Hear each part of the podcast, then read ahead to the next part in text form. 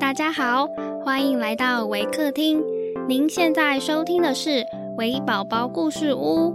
本节目为台湾维客公益行动协会远距陪伴服务项目，透过讲故事的方式，陪伴我们在全球十一个国家、四十八个服务据点的孩子，让疫情所带来的距离不再是距离。本集节目由沈漾漾奶奶赞助支持。亲爱的听众，我是 Miss Lesly。今天要讲的故事是《The Wolves and the Sheep》and《The Cock and the Fox》。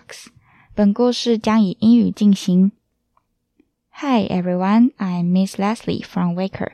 Today I'm going to share a story about the wolves and the sheep and the Cock and the Fox. The Wolves and the Sheep A pack of wolves lurked near the sheep pasture, but the dogs kept them all at a respectful distance, and the sheep grazed in perfect safety. But now the wolves thought of a plan to trick the sheep. Why is there always this hostility between us? They said. If it were not for lost dogs who are always stirring up trouble, I'm sure we should get along beautifully. Send them away, and you will see what good friends we shall become. The sheep were easily fooled.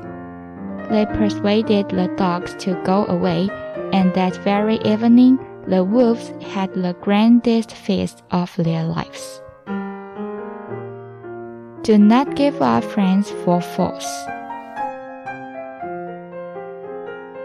The Cock and the Fox.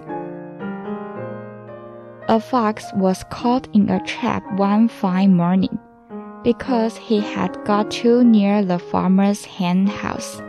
No doubt he was hungry. But that was not an excuse for stealing. A cock, rising early, discovered what had happened.